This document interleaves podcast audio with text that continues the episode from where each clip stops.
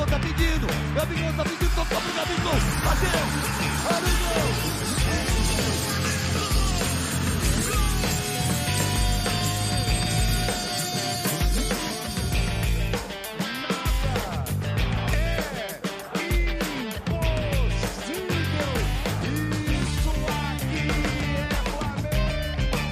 Salve, salve, rubro-negro e rubro-negra! Seja bem-vindo a mais um episódio do podcast do Redação Rubro-Negra.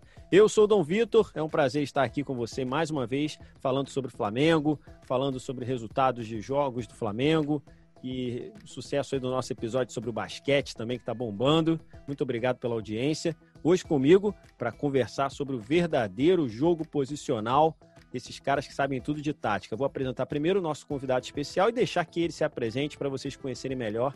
Para quem não conhece, Léo Miranda. Fala, Léo, beleza? Tudo bem, pessoal? Bom, bom dia, boa tarde, boa noite, pra, seja lá quando vocês estão é, ouvindo. Primeiro de tudo, obrigado pelo convite. É, como já falado, eu sou Léo Miranda. Aceitei o Léo Miranda, antes era Leonardo, agora é Léo Miranda. Ah, é, sou colunista. Sou colunista do Globo Esporte, comentarista do Esporte TV, um dos pioneiros, um dos primeiros, talvez o primeiro aí em análise tática bem detalhada é, no Brasil. Praticamente comecei esse nicho que hoje está muito popular, enfim, e vem crescendo muito, vem tendo cada vez mais companheiros de análise, é muito legal é, ver o interesse da pessoa e a gente segue analisando, segue falando sobre campo e bola, sobre o jogo em si, porque é muito legal e é muito divertido falar sobre o jogo. Pô, é legal. Léo, olha só, desculpa, cara. Eu já me sinto aqui já íntimo dos convidados, entendeu? Eu já chamo de Léo. Eu esqueço que é Leonardo, né? Fique à vontade. Não, não, mas é, é Léo, é Léo. É Léo, não tem jeito. Leonardo é só, Leonardo é só meu chefe. E é minha mãe, quando ela tá muito brava. Não tem jeito. não tem jeito. É Léo. Tá certo. Ó, igual o Anderson Lopes, que é o nosso convidado também hoje aqui do Redação, que já tô íntimo, que para mim é DJ Mangueira, é Anderson, é tudo junto. Salve, Anderson, beleza? Salve, salve, salve Vitor, Léo, pessoal que está ouvindo. É uma alegria estar aqui de volta, é, participando de mais um podcast do, do Redação Rubro Negra. Vamos falar um pouquinho sobre a vitória do Flamengo sobre o Atlético Paranaense na primeira partida do confronto na, na Copa do Brasil. É, algumas é, escolhas que foram bem é, estão sendo bem debatidas do Domenech Torrent nesse jogo e a gente vai fazer uma, umas projeções aí para os próximos jogos, né? Como, como quase todo dia tem jogo, então a gente acaba fazendo projeção o tempo inteiro em relação ao Flamengo. É verdade essa maratona que não acaba, né? Mas está sendo boa, né? Muitos jogos, vitórias. Já tem um tempinho que a gente não sabe o que é perder. É gol 50 minutos. É jogo, mesmo jogando mal, o Flamengo está vencendo. Está sendo uma maravilha assistir. E eu quero saber do Léo, primeiro nosso convidado especial aí. O que, que ele achou dessa partida contra o Atlético Paranaense? Primeira partida da Copa do Brasil aí, né? Das oitavas de final.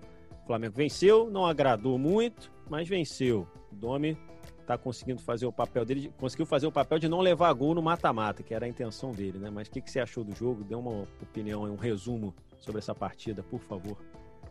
Pois é, foi um, foi um jogo, é, digamos, de dois tempos bem distintos, né? O Flamengo bem melhor no, no primeiro tempo, enfim, controlou mais o jogo no primeiro tempo, impôs. O Domi é um treinador de imposição, assim como o Jorge Jesus então a gente não vai ver um, uma escalação muito diferente, a gente não vai ver um time é, com uma estratégia muito diferente, com três volantes naquele jogo fora de casa. Ele é um, um treinador que quer impor o, o jogo né, do, do, Flamengo e, e, o Flamengo conseguiu fazer isso no, no primeiro tempo. É, ele, ele até inclusive falou isso que no primeiro tempo controlou, fez 1 a 0 num lance de rebote, mas se a bola se o lance é, foi de rebote, isso significa que o time teve competência para cumprir as etapas de construção e levar a bola da defesa até o ataque né, e gerar o erro do adversário. Então o rebote também é uma competência. E aí a segunda partida não foi boa. A segunda partida, o Atlético Paranaense, com a estreia aí do Paulo Tuori, um abraço para o Paulo, que é um, um, companheiro aí de conversa, de tática sobre futebol. É, O, o, o, Flamengo não jogou bem no segundo tempo, não impôs o seu ritmo, foi muito atacado e aí apareceu a qualidade do, do, do Hugo Neneca, do Hugo Souza, que é impressionante o que ele vem jogando, até tuitei, porque realmente é impressionante, muito impressionante a, fase dele, né? Desde aquele jogo contra o Palmeiras. É, ele vem numa sequência de muita confiança e o Flamengo sai vencedor um pouquinho por conta dele também, porque o segundo tempo do Flamengo não foi bom. Foi um, um jogo que um, um a um seria talvez um resultado mais de acordo com o que se apresentou no campo. Porque futebol, não existe justiça no futebol.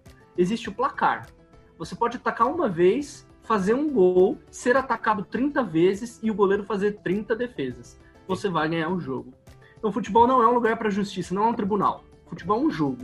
E o Flamengo soube jogar esse jogo. Perfeito. A gente vai destrinchar mais esse assunto do Hugo, que acho que tem muito para falar do Hugo ali no, no, no, gol do Flamengo, que está fazendo o papel dele como ele deveria tá, estar fazendo de quarto goleiro para praticamente goleiro titular, né? Mas eu quero ouvir também do Anderson o que, que ele acha do. O que, que ele achou dessa partida aí. É, a proposta do que a gente viu, a proposta do jogo era primeiro não levar o gol e depois tentar definir o confronto, né? Sabendo que tem um acúmulo de jogos e nesse, e nesse confronto em especial tem dois jogos entre esses confrontos e depois tem dois jogos do Campeonato Brasileiro contra equipes que estão na parte de cima da tabela, que o jogo contra o São Paulo no Maracanã e na outra semana o jogo contra o Atlético Mineiro já pelo retorno o jogo em Belo Horizonte. Então gente, é, o que eu entendi foi que até pela formação com quase todo o time titular à disposição, que era tentar não levar gol, mesmo não tendo o saldo qualificado, e, e tentar abrir uma boa margem. É, o primeiro tempo foi realmente o time, mesmo não correndo muito, o time foi bem, fez 1 a 0 poderia ter feito até um segundo gol. No segundo, no segundo tempo, o time não acelerou, não acelerou mais do que vinha acelerando e o Atlético acelerou bastante, subiu marcação, incomodou bastante, teve boas chances e o Hugo foi muito bem no jogo, decisivo em alguns lances. É, e o Flamengo conseguiu sair vencedor até no final com uma formação, quer dizer, cada, cada final de jogo, no final dos jogos a gente já tem notando, e eu até comentei isso na outra, na outra participação, que o Flamengo, o Domi vem, vem montando para defender, independente do resultado, uma linha de cinco defensores. E ele ontem foi além disso. Ele fez uma linha de cinco defensores e fez um meio-campo com três, com três jogadores mais de marcação. Terminou o jogo com, com o Daniel Cabral, com o William Arão e com o Thiago Maia, deixando o Everton Ribeiro e, e Bruno Henrique mais soltos na frente. É, eu discordo de algumas pessoas que, que falaram que foi isso fez o Atlético chamou o Atlético para trás. Na verdade, isso foi, na minha avaliação, foi uma correção, porque o Atlético já estava muito em cima. As trocas que o Autori fez foram para botar o time mais para cima, é, para começar a atacar com mais gente, com quatro, com cinco jogadores. É, foi tomando meio campo e acho que foi um, um contra-veneno. Não foi muito efetivo, porque os contra-ataques não, não conseguiram encaixar. Teve até um lance quase no fim do jogo que o Bruno Henrique recebe uma bola sozinho, escorrega e cai que era um lance ali, um lance, era, um lance era um ataque de dois contra dois e com muita velocidade. Eu acho que se ele consegue dar sequência naquele lance ali, seria uma jogada de muito perigo, mas não conseguiu, não, teve um encaixe de contra-ataque. Então a bola ficou muito perto do gol do Flamengo no, no, no final. Mas, principalmente depois que o Gustavo Henrique entrou no lugar do Pedro, é, ficou a bola ficou muito perto do gol do, do, do, Flamengo, mas ficou muita bola cruzada, bola disputada. Normalmente essa bola cruzada é mais para a defesa do que para o ataque. É, você, o atacante nunca consegue cabecear muito livre, está sempre disputando. É, as cabeçadas também não foram muito efetivas. Fica, fica aquele abafa e para o torcedor fica a sensação de desconforto, né? Porque a bola fica rondando muito o gol, o gol do seu time, mas as, as melhores oportunidades do jogo, elas foram um pouco antes disso, incluindo o pênalti que, que o René fez e que o Hugo defendeu é, a cobrança do balde. Perfeito. Não vamos deixar de aproveitar esse momento para conversar sobre o tão falado jogo posicional, jogo de posição. O Flamengo, como teve um jogo que não jogou bem, aí o Flamengo não jogou bem, a culpa é do jogo de posição, jogo posicional.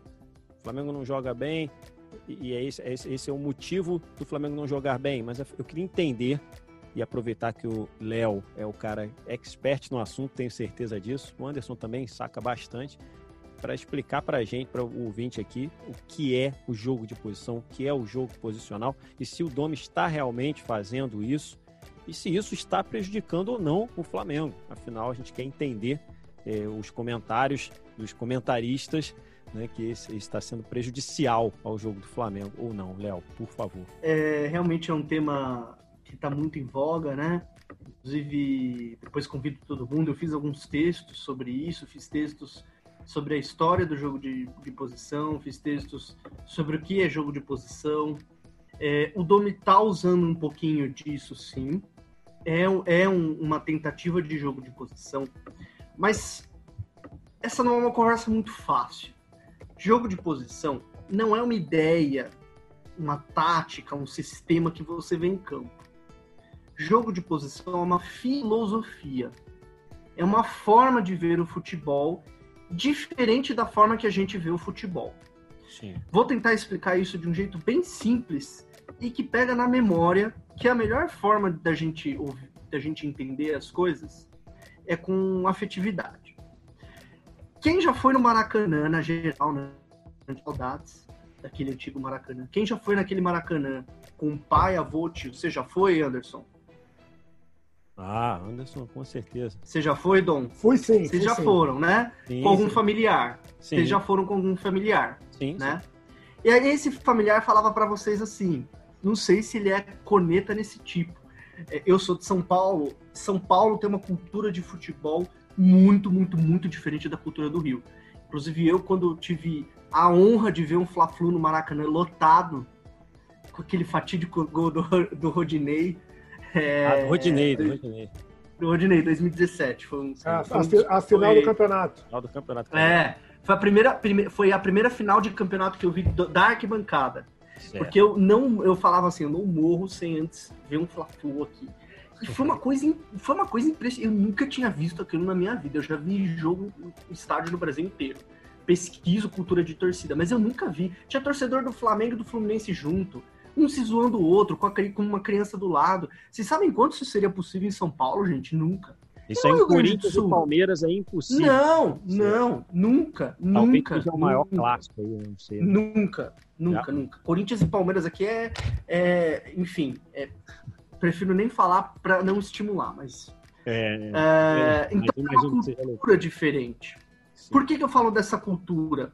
Porque eu não sei se vocês, eu perguntei dos seus familiares, mas eu não sei se vocês já ouviram eles é, cornetando. Na corneta, a melhor forma de entender o torcedor é a corneta do torcedor. Então, de repente, alguém deve ter cornetado o Flamengo assim, falando: pô, esse volante não entra na área, pô, esse volante fica só atrás, esse atacante erra muito gol. Ou, e isso acontecia muito naquele time de 2001, Zagallo, é, esse atacante tá voltando muito, não pode voltar para marcar. Não, pô, esse zagueiro tá avançando muito. Zagueiro não pode zagueirar, zagueiro não pode dar passe.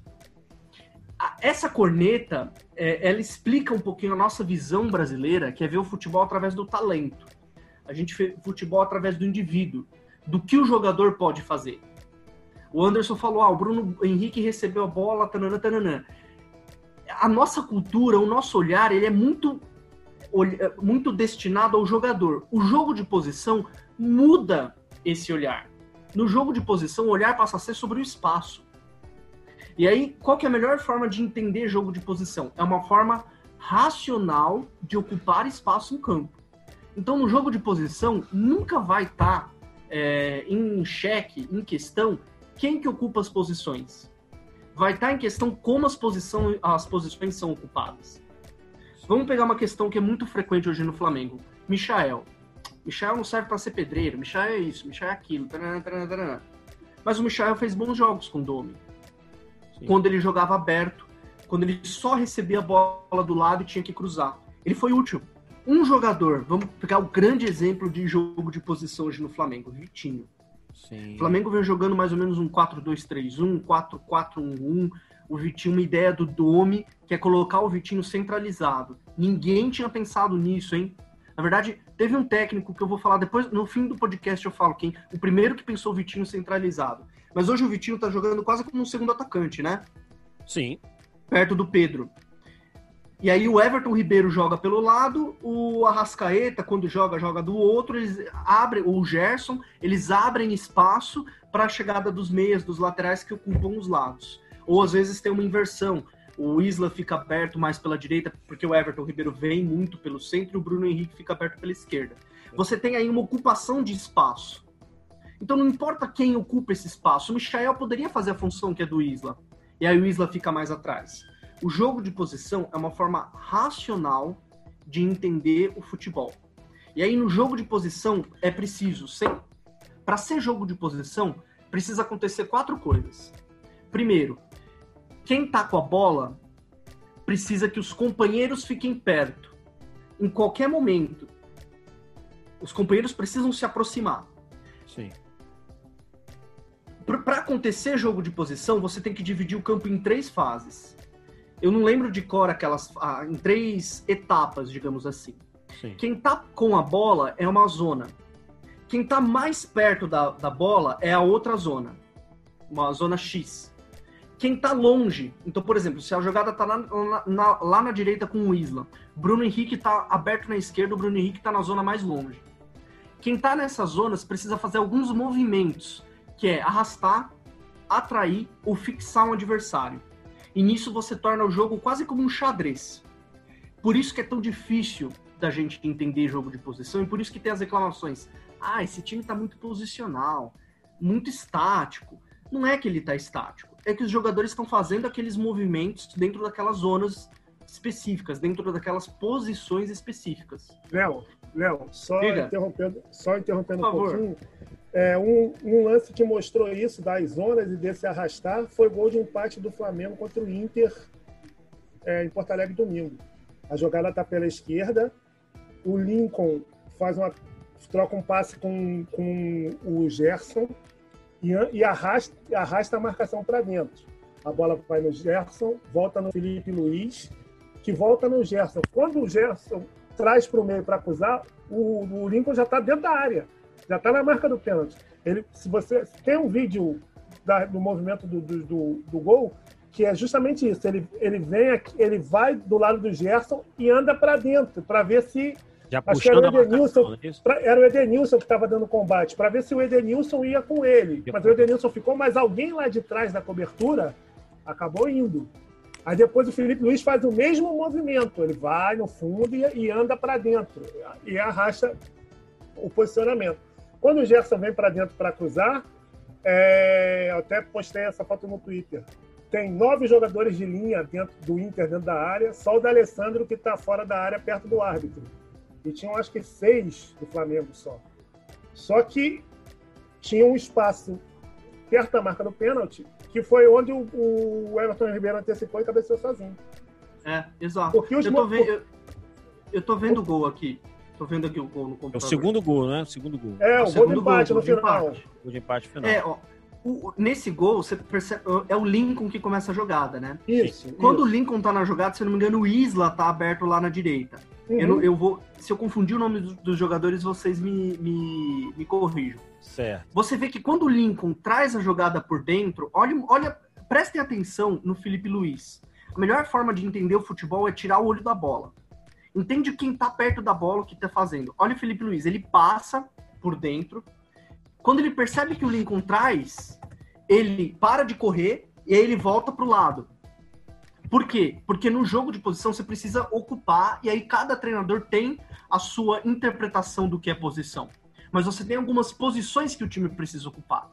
Então, quando o Lincoln vai por dentro, alguém tem que ocupar o lado. Na verdade, o jogo de posição ele é um jogo de mobilidade total. É um jogo de mobilidade total. A ideia de que ah, jogo de posição faz o time ficar estático. Isso Sim, é, é besteira. Não é um jogo tá fixo. Todo mundo se movendo. Fica é. na posição e não é, sai dali. É, é, isso, Léo. É, eu, eu fiz, participei do podcast depois do jogo do, do, da goleada do Flamengo no Corinthians. É, eu até postei também o texto que eu fiz para o Redação, para o site. Três dos cinco gols do Flamengo é, o, o, movimento de ataque tem cinco jogadores. Teórico, vamos colocar grosso modo. Tem um ponta direita, um meia direita, um centroavante, um meia esquerda e um ponta esquerda.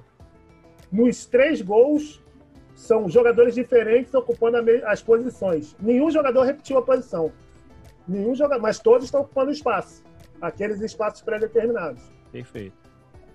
É o que ele está dizendo, né, Léo? É essa questão de exatamente isso. espaços, né? não, não ficar parado. É exatamente isso. O que, que, será que entrou isso na cabeça dos comentaristas que o jogo posicional é o jogo parado, pos, posicionado ali e não sai dali? O que, que será que está confundindo? Você sabe será por quê? É mais sabe por quê? Sim.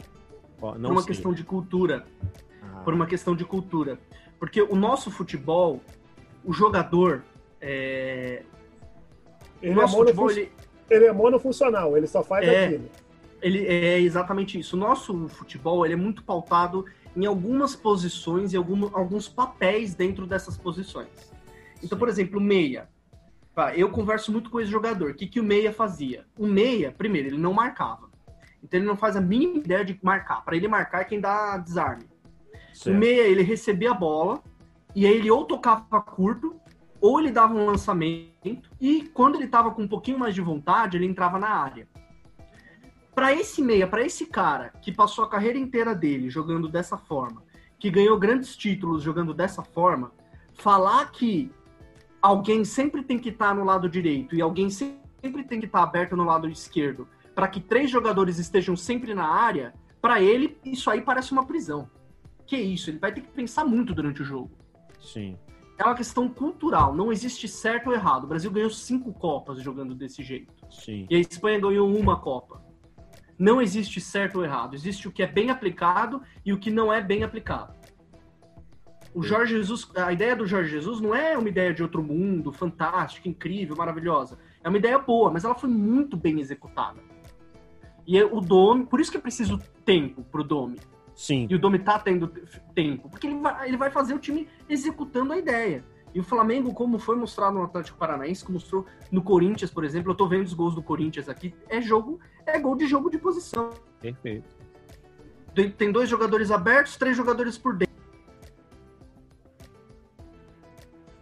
Mutou, Léo, é mutou o seu microfone. Opa.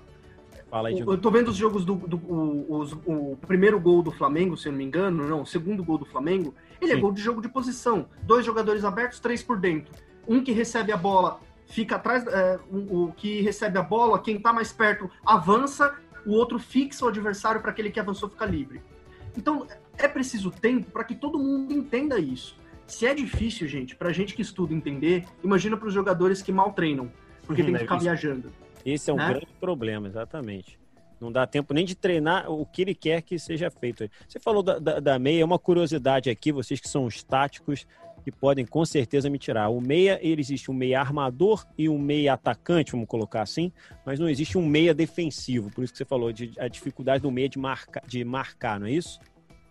Pô, essa questão é muito legal. O nome das posições é um reflexo muito grande do, da nossa cultura de futebol. Sim. Por exemplo, na Espanha tem o médio centro, média punta e o interior eles não dividem os meias entre meia defensivo e meia ofensivo. Na Itália tem o trequartista, o tornante e um outro nome que é o sinônimo de carrileiro. Por exemplo, na Argentina tem o carrileiro, o enganche e o volante, o central. Aqui no Brasil tem o primeiro volante, o segundo volante, o terceiro homem de meio campo, que é aquele falso ponta Rivelino na máquina tricolor do Fluminense o Rivelino na, na, Copa de 70, por exemplo. Era um terceiro homem de meio. O que, que era esse terceiro homem de meio? Era aquele jogador que, que começava aberto e vinha por dentro. E tem aí o, o, meia, o, meia de, o meia de ligação, o segundo volante, e o meia atacante, que é o cara que entra na área, que é o Zico. Na verdade, quem mudou um pouquinho a noção de meia atacante foi o Zico. Porque o Zico ele era um meia que mais construía do que entrava na área. Ele tem muito gol, mas muito gol de bola parada, porque ele batia muita bola parada ele muda um pouquinho isso. Né? Aquele Flamengo mudou um pouquinho a, a, a, aquela noção. Foi um time muito importante na nossa história, que muda essa noção. Foi um time que não tinha terceiro homem de meio, não tinha primeiro volante. Né? Todo mundo era meio campo, mais ou menos. Perfeito. E aí, Anderson? O que você pode acrescentar é, sobre esse tema aí? Na, na, É, na verdade, é, a gente tem, tem notado é, que e ainda tem um problema, o Dome ainda tem um problema adicional, é, que eu não vou discutir se é válido ou não é, não é válida a comparação com 2019, é, é, a memória afetiva do torcedor, é algo que a gente não deve discutir, né? porque cada torcedor torce de um jeito, Sim. tem as memórias, tem as lembranças, é, eu tenho as minhas como torcedor, o Vitor deve ter as deles também, e cada torcedor do Flamengo que estiver ouvindo esse podcast vai ter as suas. E é uma comparação muito pesada, realmente. É, porque o time conquistou tudo que conquistou, ganhou a Libertadores depois de 38 anos, ganhou o Brasileiro no dia seguinte, com folga. E a gente está tá vendo que, que tem a comparação, o início realmente não foi bom, é, é um jeito de, de, de a modificação de, de, um, de, um, de um sistema de jogo que estava dando muito certo. É, e aí você faz ajustes e os próprios ajustes, os próprios jogadores têm que entender os ajustes que foram feitos. É, sem muito tempo para treinar. É, a gente está gravando esse podcast hoje, dia 29 de, de outubro. E o Domi não tem três meses de Flamengo e já fez 23 jogos. Então é um, é um, jogo, a cada, é um jogo a cada três dias, praticamente. É... 23 jogos? É, 23 é jogos. um absurdo. É um, absurdo, isso. Uma ele, semana. Ele, eu até tuitei isso hoje. É, o jogo que fecha o terceiro mês dele de trabalho é o jogo com o Atlético Mineiro, que é daqui a 10 dias. No caso, dia 7 de. dia 8 de. que mudou a data, passou para domingo. Dia 8 de novembro. É, fecha três meses dele no Flamengo. Vai ser o 26 jogo dele no Flamengo em 90 dias. Nossa, sendo que, que por e se, se, não tivesse acontecido nada de excepcional nesse período, já seria um absurdo. Mas dentro desse período teve é, surto de Covid, ele pegou Covid, os auxiliares pegaram Covid, e, e que tornou tudo muito mais difícil. É, então, é, e essa análise, ela não, não que seja uma muleta, mas ela precisa ser esse contexto ele precisa, não, pode, não pode ser ignorado e jogado de fora assim, mas ele não pode ser ignorado. Mas ao, ao, mesmo tempo que tem isso, a gente já nota algumas coisas que, que já nota que os movimentos eles já saem, que, que esse movimento de arrastar e andar para dentro, ele já sai. É, uma coisa que o Flamengo conseguiu em cinco jogos fazer gol, estava perdendo o jogo ou empatando o jogo e fez gol depois dos 40 minutos. É, empatou três jogos que estava perdendo e ganhou dois jogos que estava empatando, depois de, dos 40 do segundo tempo. Sim. É, o Flamengo saiu perdendo no Brasileiro 11, 11 jogos dos 18 que fez até agora. Só perdeu três. Os outros oito ou, ou conseguiu empatar ou conseguiu virar. Sim. Então, são algumas coisas que, de alguma maneira, já conseguiram ser implantadas e os jogadores já conseguiram entender. É, que é o mais, que é o mais importante. A gente é, tem muita coisa que precisa corrigir, que, que é ajuste fino, que você não tem como corrigir sem treinamento. Posicionamento de bola parada defensivo ainda não está bom, porque tem a questão da linha de impedimento. Se um jogador faz um movimento adiantado, ele compromete toda a defesa, porque um atacante vai aparecer livre em condição de fazer o gol. É, e, e, isso é um movimento que é ajuste fino que não, não dá para ser feito sem treinamento. A questão do, do perde-pressiona, que é uma coisa que também já aconteceu em alguns jogos, em outros não, não aconteceu, que também é um ajuste, porque se a linha de trás não andar para frente junto, fica um, fica um espaço entre as linhas, e se o adversário conseguir sair da pressão, ele já fica em, em superioridade numa zona perigosa de campo. É tudo ajuste que precisa fazer e com tempo. Não, não tem, e não tem tempo. Está jogando, está jogando, está jogando. O Flamengo fez nove jogos em, em outubro, ganhou sete, empatou dois. Se conseguir classificar na Copa do Brasil, faz nove jogos em novembro.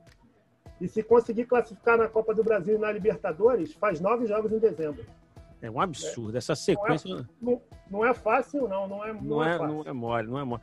E a gente até comentou sempre, comentou, eh, os problemas do Flamengo no início era a questão física, que parece que foi resolvida, até porque a gente está conseguindo aí fazer um, um, um, resultado até os 50 minutos do segundo tempo, tá correndo, se, coisa que não conseguiu. O Flamengo não conseguia correr, andar, reclamava da questão física do é, Flamengo. O, o, jogo contra, o jogo contra o Inter, para mim, foi claro isso. O time do Inter é, é um time muito intenso, é um jogo muito físico, né? O Patrick Sim. muito físico, Edenilson muito físico, é um jogo de, de, que exige muito dos caras. Mas no jogo contra o Flamengo, deu 25 minutos do segundo tempo, os caras não estavam fazendo cera só por fazer cera, não. Os caras estavam fazendo cera, os caras estavam extenuados. E o, Flamengo, e o Flamengo acelerando, acelerando, acelerando, acelerando, acelerando, acelerando. E, e em cima, em cima, em cima, e conseguiu empatar o jogo. Então é, voltamos é... à nossa questão física, não, não sei se é, como de 2019, mas voltamos é, a mas já, melhor, já melhorou em relação à relação que estava há dois meses, já melhorou bastante. Ainda, ainda tem caixa para melhorar, mas já melhorou bastante. Com certeza. E a questão técnica, a mesma coisa. O Domi chegou, e aí os resultados não foram bons, as pessoas já vão lá e cornetam o Domi. né, Léo? Aí o, o, o cara precisa de um tempo para trabalhar, para desenvolver o time, para implantar as ideias novas que ele está trazendo para o time, porque ele não quer usar o time como era em 2019 e não está tendo tempo. É, pois é. E, e outra coisa também, é... corneta técnico sempre vai ter. É, uma, da graça, uma das graças do futebol é cornetar técnico, né? Quem nunca cornetou? É verdade. E eu, por exemplo, né? Um, um, eu comecei a gostar de futebol com meu avô, meu avô que tá hoje no céu. E eu e meu irmão, assim, a gente cai morrendo de rir quando meu avô cornetava o técnico do time dele. Ele xingava o cara dos mais absurdos nomes, assim. Corneta, eu não quero destruir a corneta, mas eu acho que dá para você ser mais inteligente. Sim. Quando um técnico espanhol, de uma cultura diferente, chega no Flamengo e precisa implantar a ideia dele, precisa mudar o elenco porque saiu Rafinha, porque saiu Pablo Mari, a gente precisa entender que, primeiro, ele não é o Jorge Jesus, não vai ter outro Jorge Jesus, como não teve outro Cláudio Coutinho, né? É... Ele tem a ideia dele, que pode dar certo ou não, porque qualquer ideia pode dar certo, certo? Qualquer coisa pode dar certo no futebol. Se ela for bem executada, ela dá certo. Verdade. E aí esse cara precisa de um tempo, né? Esse cara errou contra o do 5 a 0 da Vale, errou. Mereceu ser criticado? Mereceu, claro que mereceu. Talvez não era um jogo. Errou no 3 a 0 do Atlético Goianiense também. Errou. Do Rodrigo talvez é. de lateral, de lateral. Né? Por exemplo, uma coisa que não é uma regra, não é uma regra, mas é uma coisa que normalmente é mais eficiente no início de trabalho, quando você está conhecendo a imprensa do país, o torcedor do país, né, o que, que você faz? Fecha a casinha, né? Fecha a casinha, vai, vai, vai introduzindo aos poucos, Sim. vai colocando aos poucos o, o teu conceito. Não dá para jogar lá tudo de uma coisa, de uma vez. Então, é, eu acho que a gente pode ser um torcedor mais inteligente, um torcedor mais antenado. Então não é se tratar, ah, não corneta o Domi, Domi tem que sair, Domi é isso, Domi é aquilo. O Domi não é o Jorge Jesus, gente. E outra coisa é, que é importante citar aqui. Sim. Vocês sabem quem é o Jorge Jesus? Quem tá ouvindo, acho que quem tá ouvindo é torcedor do Flamengo. Vocês sabem quem é Jorge Jesus? Vocês sabem que o Jorge Jesus ficou 16 anos sem ganhar um único título? Vocês sabem que o Jorge Jesus participou de dois rebaixamentos? Do Belenenses e do Moreire, Moreirense na carreira? Vocês sabem que o primeiro trabalho de destaque do Jorge Jesus foi com 55 anos no Braga. E foi esse trabalho que credenciou ele para ir para o Benfica, onde ele foi finalista duas vezes da Liga Europa e perdeu duas vezes. Como que nós brasileiros trataríamos um técnico que fica 16 anos apanhando, que participa de dois rebaixamentos, que vai para um time de média expressão, com algum orçamento, faz um bom trabalho, aí chega num gigante como o Flamengo e é vice duas vezes da Libertadores. Para o Jorge Jesus ser o Jorge Jesus, ele teve 16 anos de experiência. O Domi está no segundo trabalho dele como técnico principal. Sim. Segundo trabalho dele. É uma responsabilidade tem, muito grande. Ele tem um ano e meio como técnico principal. Ah, ele foi auxiliar do Guardiola, mas ele não, não era o técnico. É uma experiência diferente. Sim. Assim como o Jorge Jesus foi auxiliar do Arthur Jorge, no, se não me engano, no Porto. Ou foi, não no Porto, num outro time, porque ele prometeu ao pai nunca treinar o Porto. Então, assim, não dá para comparar. São pessoas diferentes. Não, são experiências e vivências diferentes. Não tem como comparar. Sim, e eu acredito que quando isso tudo surgiu, né, o Jorge Jesus vai assumir o Flamengo, muita gente não conhecia realmente o Jorge Jesus veio conhecer o trabalho dele aqui, não é isso, Anderson? Ou você já conhecia, já acompanhava? É, a referência que eu tinha dele era de das ligas da Europa que ele perdeu, inclusive uma das duas ele perdeu no final do jogo. tomou, tomou gol no, o Benfica tomou gol no fim do jogo. E, Contra o Chelsea. Isso. E era a referência principal, que tinha sido campeão no Benfica, depois foi para o Sporting e uma parte da torcida do Benfica não, não perdoou ele até hoje por causa disso. é, e que, que vinha é, para dirigir o Flamengo. Chegou num período que estava tendo a Copa América, pôde montar, quer dizer, pôde ter um, um mês para treinar e estreou na Copa do Brasil no jogo contra o Atlético Paranaense em Curitiba. Que foi o jogo foi que foi o jogo com 1 a 1 que o Flamengo levou três gols é, impedimento, aquele impedimento de, de VAR, porque foi o primeiro momento assim que que a torcida do Flamengo se deparou com a questão da linha alta de marcação e aquilo foi um choque porque o Flamengo levou três gols é, que foram impedimentos bem, bem ajustados e depois no, na semana seguinte acabou sendo eliminado da Copa do Brasil que foi um a um jogo de volta também e perdeu nos pênaltis. E, e, e aí ficou mais na conta dos jogadores porque o Diego bateu um pênalti muito mal, o Everton Ribeiro bateu um pênalti muito mal e ficou a eliminação ficou mais na conta ficou mais na conta dos jogadores do que do treinador, porque era o terceiro jogo do treinador. Como é que você vai avaliar se o trabalho do cara é bom ou ruim com três jogos? Embora tenha dirigente que faz isso, né? É. É, e aí veio vieram os jogos, o Flamengo goleou o Goiás e vieram os jogos do Brasileiro e o time começou jogando bem. Aí veio o jogo do Emelec lá, que ele fez aquele experimento do Rafinha na segunda linha, né, de como um ala direita, que não deu certo, o Flamengo perdeu o jogo, ele foi muito criticado. Aí veio a quest... aí o jogo de volta, que foi aquele 2 a 0 nos pênaltis, um sufoco, que ali ficou meio condicionado ali, acho que já tinha muita gente que, que se o Flamengo não passa ali, acho que a história teria sido totalmente diferente. Porque, e depois do jogo seguinte, aquele jogo, que foi o jogo do Bahia lá, que o Flamengo desprendeu um esforço danado para reverter o jogo do Emelec. E o jogo do Bahia lá foi estreia do Felipe Luiz, o Bahia fez 3 a 0 e já tinha gente querendo demitir o cara com 10 jogos. É, não aí, é por aí. E aí, depois daquilo, o Flamengo não perdeu mais nenhum jogo, só foi perder pro, pro Santos aquele jogo que já não valia mais nada da, da do último jogo do brasileiro. E ressaca estava forte, aí realmente ali não tinha como a gente mais vencer. É, né? E mais... aí foi a história foi construída em praticamente quatro meses, né? Mas a gente, se a gente parar para analisar, é... a gente está tá começando um trabalho com 23 jogos, sendo que o início realmente foi muito conturbado, mas desses 23, o Flamengo não perde a 12 dos 23. Exatamente. O último, a última derrota foi o 5 a 0 lá, que, que foi realmente.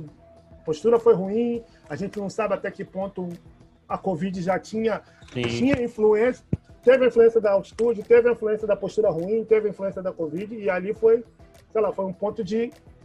Acho que todo mundo que estava envolvido, os jogadores, comissão técnica, os dirigentes que são mais do departamento de futebol, entenderam que ali era um ponto que tinha que juntar ali ou explodia de vez. E as coisas foram caminhando. Teve, o, teve o, o, episódio do jogo do Palmeiras, né? Que joga, não joga, adia, não adia, não tem time para jogar, tem time para jogar. E a partir dali, a entrada dos meninos, a entrada do Hugo no gol, a entrada do Natan na zaga e os outros meninos que jogaram também aquele dia, Otávio, Ramon, Richard, que entrou depois, Yuri, que entrou depois. A partir dali foi foi solidificando a ideia, né? Acho que, acho que a partir dali, acho que todo mundo meio que comprou a ideia. Acho que dentro de um grupo não tem jeito. Um grupo de 30, 35 jogadores vai ter sempre alguém que está resistente à ideia do treinador, independente do treinador. Ou o cara porque joga menos, ou o cara porque tem que fazer uma função que ele não gosta muito de fazer. Isso aí vai ter sempre. Mas acho que a, part... a, partir daquele dia ali, acho que todo mundo meio que comprou a ideia. Vamos, vamos na ideia desse cara aqui, que a ideia vai dar certo. É, eu, tá eu particularmente melhor. compro a ideia por ele tá, estar dando valor à garotada. Acho que o Domi já mostrou isso. Ele quer valorizar a base que tem sempre sido falado aí. E a gente está vendo nos jogos né, como ele está valorizando a base, como é preciso, é importante valorizar. Eu acho que não tem como a gente fugir disso. Eu preciso saber a opinião do Léo também. Hugo Neneca, né, um goleiro fantástico, está aí surgindo, sendo já praticamente dito como revelação do, do campeonato.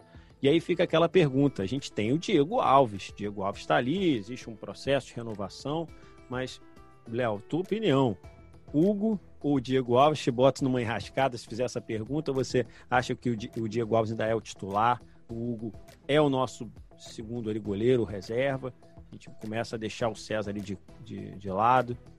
Queria saber a tua opinião disso sobre isso. É, é, legal porque eu vou dar uma, uma resposta em que ela merece explicação. Para mim, o titular é o Diego Alves. Por quê? Porque o Hugo Neneca, quantos jogos ele tem no Flamengo mesmo? 10, 10, 10. 10 jogos. 10 jogos. Ele tem 10 jogos. Não dá para julgar, não dá para julgar a qualidade de um atleta, nem fazer prognóstico do futuro dele com 10 jogos. Eu não sei se o, o que o Hugo tá mostrando nesses 10 jogos é o normal dele, porque se for o normal é um goleiro com um futuro brilhante, ou se é um momento de máximo desempenho dele. Eu não sei se o que ele está mostrando nesses 10 jogos é uma exceção por conta do contexto em que ele foi lançado, ou se é o normal. Estou sendo muito racional, sem, é. sem levar é, por nada é, sem, sem, em sem termos o, de emoção. somente o coração, né? Vamos ver a razão. Sem ouvir o, o coração. Então, se eu fosse é, se eu fosse profissional do Flamengo o que, que eu falaria para o Hugo? Falaria, Hugo, hoje você está jogando. Primeiro, quem, quem se escala é o jogador. O técnico, ele é o mediador, ele coloca lá no papel quem mostra o melhor desempenho. Hoje o melhor desempenho é do Hugo e o Hugo merece estar no gol, do, começar os jogos no gol do Flamengo. Mas a posição é do Diego Alves há quantos, quantos anos? Três? Quatro? É. Diego Alves foi peça fundamental no passado. Desde, 2017, desde meados de 2017, ele chegou. Desde, é, desde meados de 2017. Então não são 10 jogos que vão tirar esse status. Sim. O mundo do futebol ele é muito imediatista e as coisas mudam muito rápido. E isso é ruim, porque quantos jogadores o Flamengo já queimou porque tiveram uma sequência muito boa, mas aí não entenderam que aquela sequência era uma exceção. Vamos citar um grande exemplo. Lucas Mugni. Chegou com a 10, novo Zico, novo Zico, novo Zico. Nunca deu certo no Flamengo. É verdade. Vamos citar um, um, um outro também, o, o próprio Elias.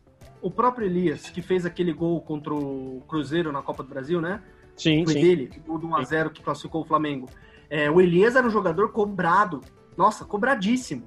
Cobradíssimo pela, pelo Flamengo. Ah, não, é o nosso novo Adílio. É nosso novo isso, nosso novo aquilo. Verdade. É preciso um pouco de tempo, de paciência com os jogadores da base para que eles não se queimem, para que não se crie uma expectativa muito alta. O Hugo merece estar no gol do Flamengo, mas calma. Vamos deixar ele ser o Hugo. Não vamos ficar comparando ele ao Diego, ao isso, ao Raul, ao Raul Plasma, a Tanana Tanana. Vamos deixar ele ser o Hugo. Vamos deixar ele ter sequência. Se ele for mal, se ele começar a ir mal, se ele começar a falhar, e aí a gente precisa analisar a falha é do time ou a falha é dele, porque existe falha individual. Se ele começar a se mostrar insegurança, ele não foi testado ainda num. Foi testado no mata-mata contra, contra o Atlético, claro, né? Que é o jogo que, que, precede o podcast. Mas ele precisa ser testado ainda num outro contexto. Vamos dar mais contexto para testar ele. Eu acho que tem um futuro promissor. É um grande jogador, é uma grande pessoa, tem um futuro promissor. Mas esse futuro, para ele deixar de ser promissor e ele se transformar em realidade, é preciso de tempo. Por isso que hoje o titular é o Diego Alves, mas quem está merecendo a chance é o Hugo. Eu manteria o Hugo pra, pra, pelos próximos jogos. Mas se algo acontecer, você tem um cara que é campeoníssimo, identificado com o Flamengo, campeão pelo Flamengo, para segurar a bronca. Perfeito. E aí, Anderson, e você? E, que que acha? e ainda tem um detalhe, né? É, o Hugo é um jogador de que já é, é observado, né? E já tem é, monitorado, escauteado, vamos dizer assim, desde, desde muito jovem, passagem de seleção de base.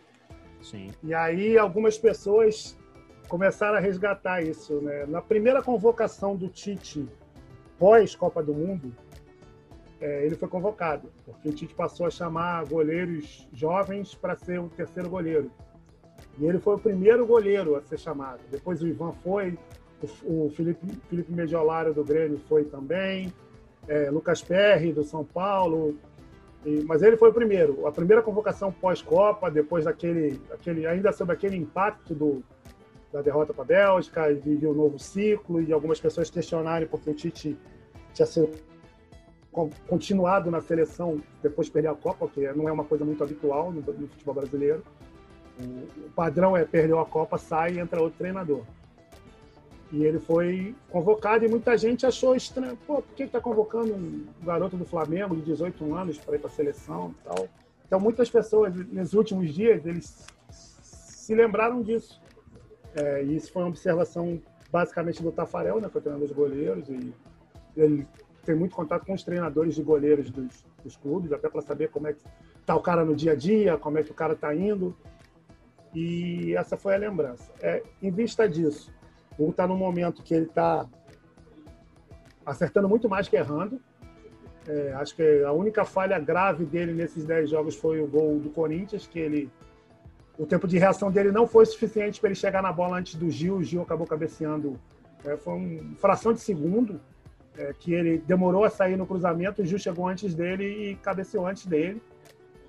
É, fez uma defesa ontem incrível de uma bola no segundo tempo, antes do pênalti, que a bola ele defende, a bola vai no travessão e ele volta e de, de costas do atacante ele pula em cima da bola, até se expondo ao risco de, de se machucar que foi uma grande defesa, mais até que a do pênalti, né? do pênalti ele meio que induziu o Walter a, a bater ali, que ele deu a balançadinha. Acho que ele chega até a fazer com a mão um É, ele deu a balançadinha e pra, ele deu a balançadinha para a esquerda e saltou para a direita.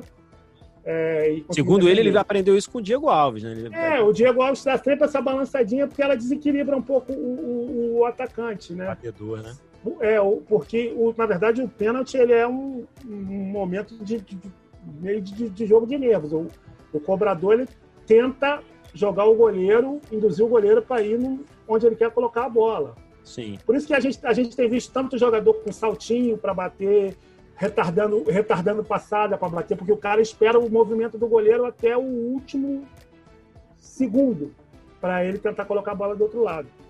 É, são duas coisas que, eu, que, que me impressionam muito nele e eu, por ser um cara do futsal, o Hugo é oriundo do futsal, é, é, o tempo de reação dele está muito afiado. Ele ontem, no primeiro tempo, ele defendeu a falta do Walter, rebateu, fez o gesto técnico certo, ele rebateu a falta para o lado direito dele.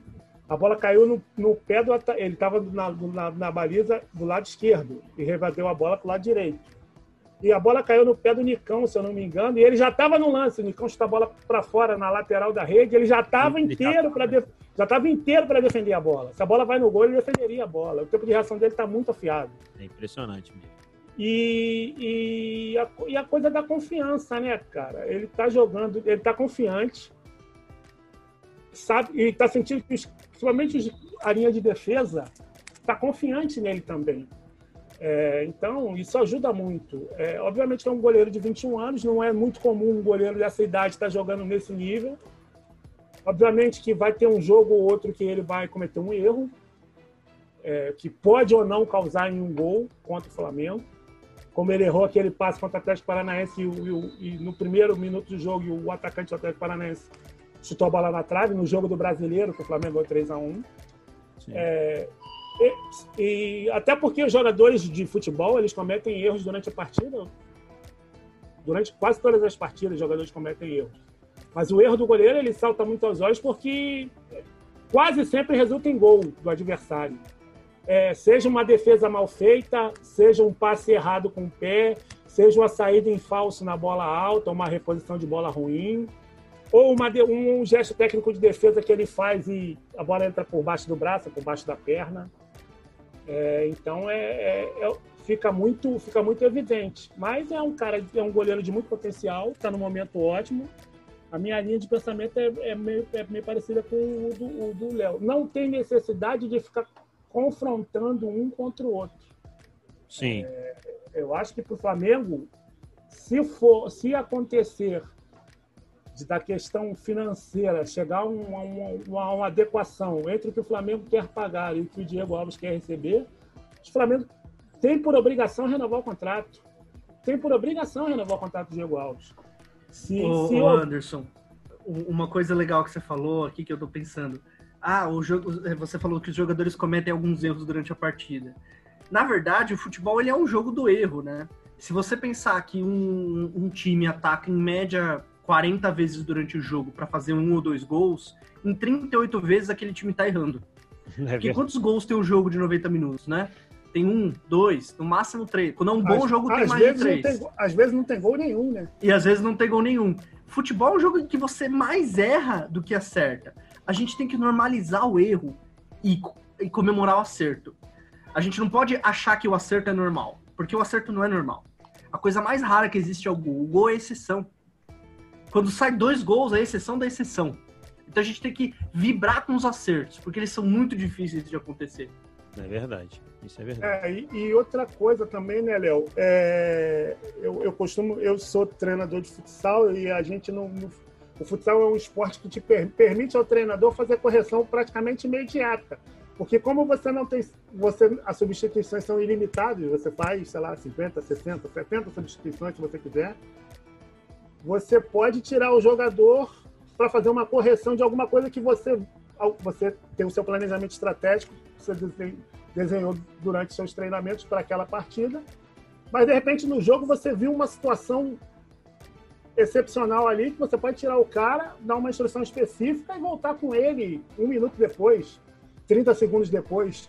O futebol, é uma coisa que não existe no futebol, né? O futebol não, não te permite, o futebol não te permite isso. Por mais que agora você possa fazer cinco trocas ao invés de três, o futebol não te permite isso. É, por mais que hoje no futebol você tenha condição, principalmente os times de elite, você tem condição de, no intervalo, ter scout de tudo.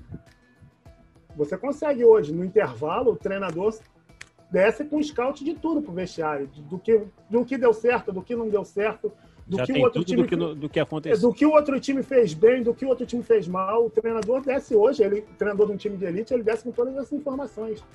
Mas uma coisa que a gente precisa entender é, o jogo, a decisão final do jogo é do jogador. Não adianta, pode ser o melhor estrategista, o melhor, a melhor estratégia de jogo, está bem, bem elaborada, bem pensada. Se a execução pelos jogadores não, ela não for bem feita, já era, não tem jeito. Não é videogame que o cara fica ali do lado do, do campo dizendo onde é que o jogador tem que ir.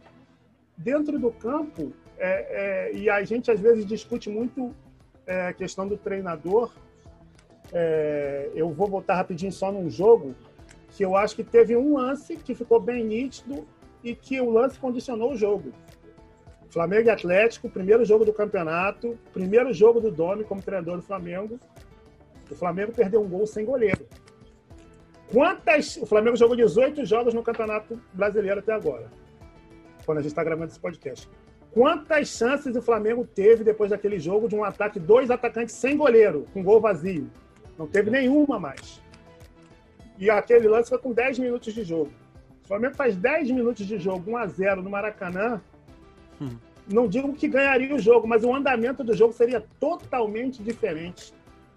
Poderia até perder o jogo para o Atlético, mas o andamento do jogo, o encaminhamento do jogo mudaria totalmente tudo, né? Mudaria totalmente tudo. diferente, eu tenho certeza disso. Sim. E aí, qual é a responsabilidade do treinador se o cara tá, tem dois contra o goleiro e tomou a decisão errada, ou era para chutar ou passou, ou era para passar chutou, Sim. não interessa o treinador não tem interferência nenhuma nisso. É a decisão do jogador. É a decisão do. É, aí a gente volta no, no jogo de ontem.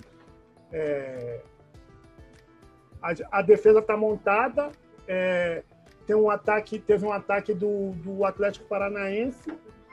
E aí o René escorrega, erra na, abordagem ao atacante, comete pênalti. Qual a interveniência do treinador na ação do atleta? Nenhuma a, a, tomada de decisão do atleta, ela precisa, ela, muita gente ainda não entende, ah, o treinador. E outra coisa que a gente às vezes discute muito também, não é porque o treinador pensou uma coisa e fez uma substituição, que ela obrigatoriamente vai dar certo. Às vezes ele pensou, idealizou uma coisa e na prática não funcionou. Ou a gente às vezes não entende uma substituição, mas na prática funcionou. É, no jogo contra o Atlético Paranaense, muita gente questionou que ele tirou o, o, o Pedro e botou o Gustavo Henrique. Mas o, o, Flamengo estava perdendo as bolas altas, tinha um espaço no terço final do Atlético Paranaense que não estava sendo preenchido, porque o Bruno Henrique já estava mal fisicamente. E, e, e, a, e aquele espaço estava sendo ocupado e o Flamengo defendendo com um jogador a menos. Ele botou o, o Gustavo Henrique para corrigir aquilo ali. E, bem ou mal, é, atrapalhado ou não, o Gustavo Henrique ganhou três ou quatro duelos pelo alto depois que ele entrou. Teve uma é, até que ele cabeça Teve uma que ele cabeceou para cima e o, e o Isla teve que botar a bola para escanteio, que a bola ficou viva dentro da área. Mas a gente se assusta quando a gente vê em campo Gustavo Henrique, Léo Pereira, Renê, tudo ali na linha defensiva, mas até que. É, e, e, e, e, mais um, e mais uma vez, é mais um jogo que, que terminou com essa linha de cinco defensores. Como, Sim, eu, como falei na, Você já tinha como eu falei na Como eu falei na apresentação, a diferença é que normalmente ela. É, ontem Ontem ela foi realmente uma linha para manutenção de resultado, tentando deixar só dois caras livres de contra-ataque. Que foi uma linha de cinco e uma linha de três caras que marcam mais. Mas por quê? Tentou neutralizar, porque o Atlético também se lançou para frente. Não tinha, estava perdendo o jogo, o Sim. time em crise, é, tentando reverter um resultado. E aí manteve 16 jogadores de linha no espaço de 25, 30 metros. Oito atacando e oito defendendo. O jogo fica feio, é muito balão, é bola alta o tempo todo, mas a aposta era tentar neutralizar isso aqui e tentar encaixar o contra-ataque. A parte da neutralização com alguns sustos, ela funcionou. O contra-ataque é que não, não, não, não, encaixou, não foi encaixado. Verdade. E aí, Léo, olha só, eu quero agradecer aí essa aula tática, essa aula de informação, sempre muito importante. Estou aprendendo muito aqui com vocês, com certeza. No final aqui do episódio, eu sempre gosto de dar uma opinião apenas do próximo jogo. É uma brincadeira, é um, é um bolão que não, a gente não ganha nada, a gente não dá nada, mas assim, é só uma opinião para o próximo jogo. A gente tem o um próximo jogo é contra o São Paulo. O Léo gostaria de saber dele a opinião para essa próxima partida, um resultado que ele queira dizer ou, ou não, ou se ele só acha que vai vencer ou vai empatar, se acha que já dá para a gente já começar a, a, falar segue o líder ou não. Né? tá difícil dessa frase sair esse ano, né? É, eu acho que vai ser um jogão. Acho que vai ser um, um jogão. Vai ser, não vai ser nível é, Flamengo e Inter, mas acho que vai ser um jogo muito bom. São dois times que gostam da, da posse de bola, né? São Sim. dois times que gostam da bola. O jogo de posição é você fazer as coisas com a bola também, né? Também tendo a bola como elemento principal do jogo. Uh, eu não sei sobre resultado, mas acho que o Flamengo é favorito por tudo que vem construindo. É, mas é aquilo, né? Nos 90 minutos as forças se igualam, mas vai ser com certeza muito interessante. Vai ser muito interessante também o, o, o Flamengo aí marcando a saída de bola do São Paulo. São Paulo se defendendo. É um time que se defende mal contra o grande artilheiro, para mim, talvez o melhor jogador do brasileiro, Pedro, junto com o Galhardo vai ser bem interessante, bem, bem interessante. E obrigado pelo convite, obrigado pelo papo, muito legal conversar com você, com o Anderson, que eu conheço às vezes de Twitter, muito legal acompanhar o trabalho de vocês. Olha, eu quero que você deixe aí, se você quiser também, eu gostaria que você deixasse os teus contatos para quem está escutando, quem não conhece, para conhecer mais aí tua, o teu trabalho.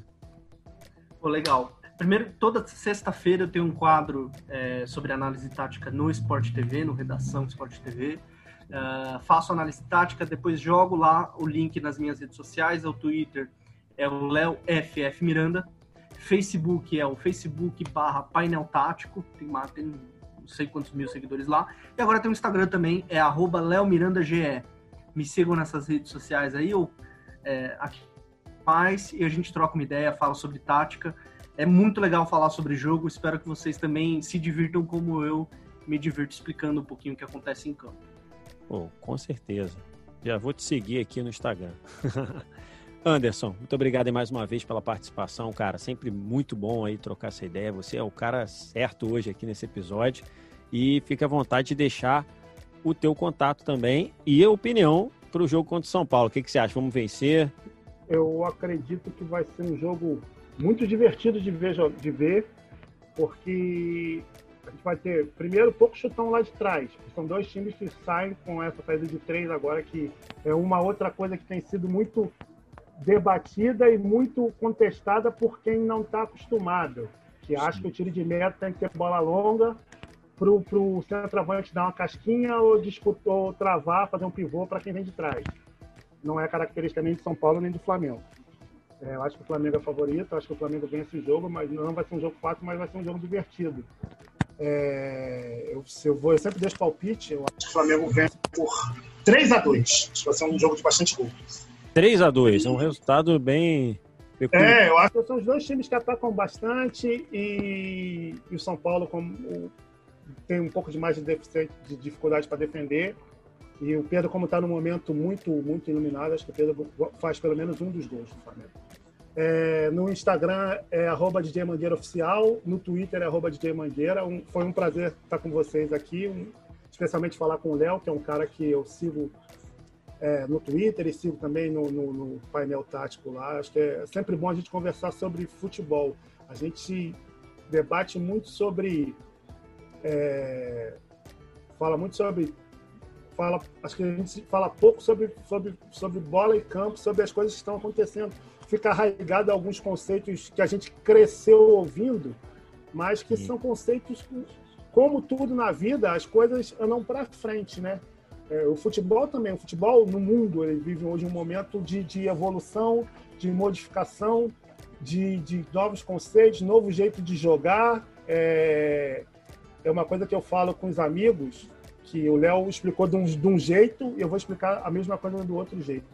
É, a gente acabou a era do dar no 10 que o 10 resolve. É, independente, de, de, independente de que quem seja o 10 ou se o 10 é 10 realmente. Tem time que o 10 é 11, é 12, é 14, é 17. Exatamente. Mas, mas acabou, eu acho que acabou isso de dar no cara que o cara vai sair driblando 3, 4 caras toda hora. A gente vê que no Barcelona o 10 é bom pra caramba e não tá resolvendo sozinho. É verdade.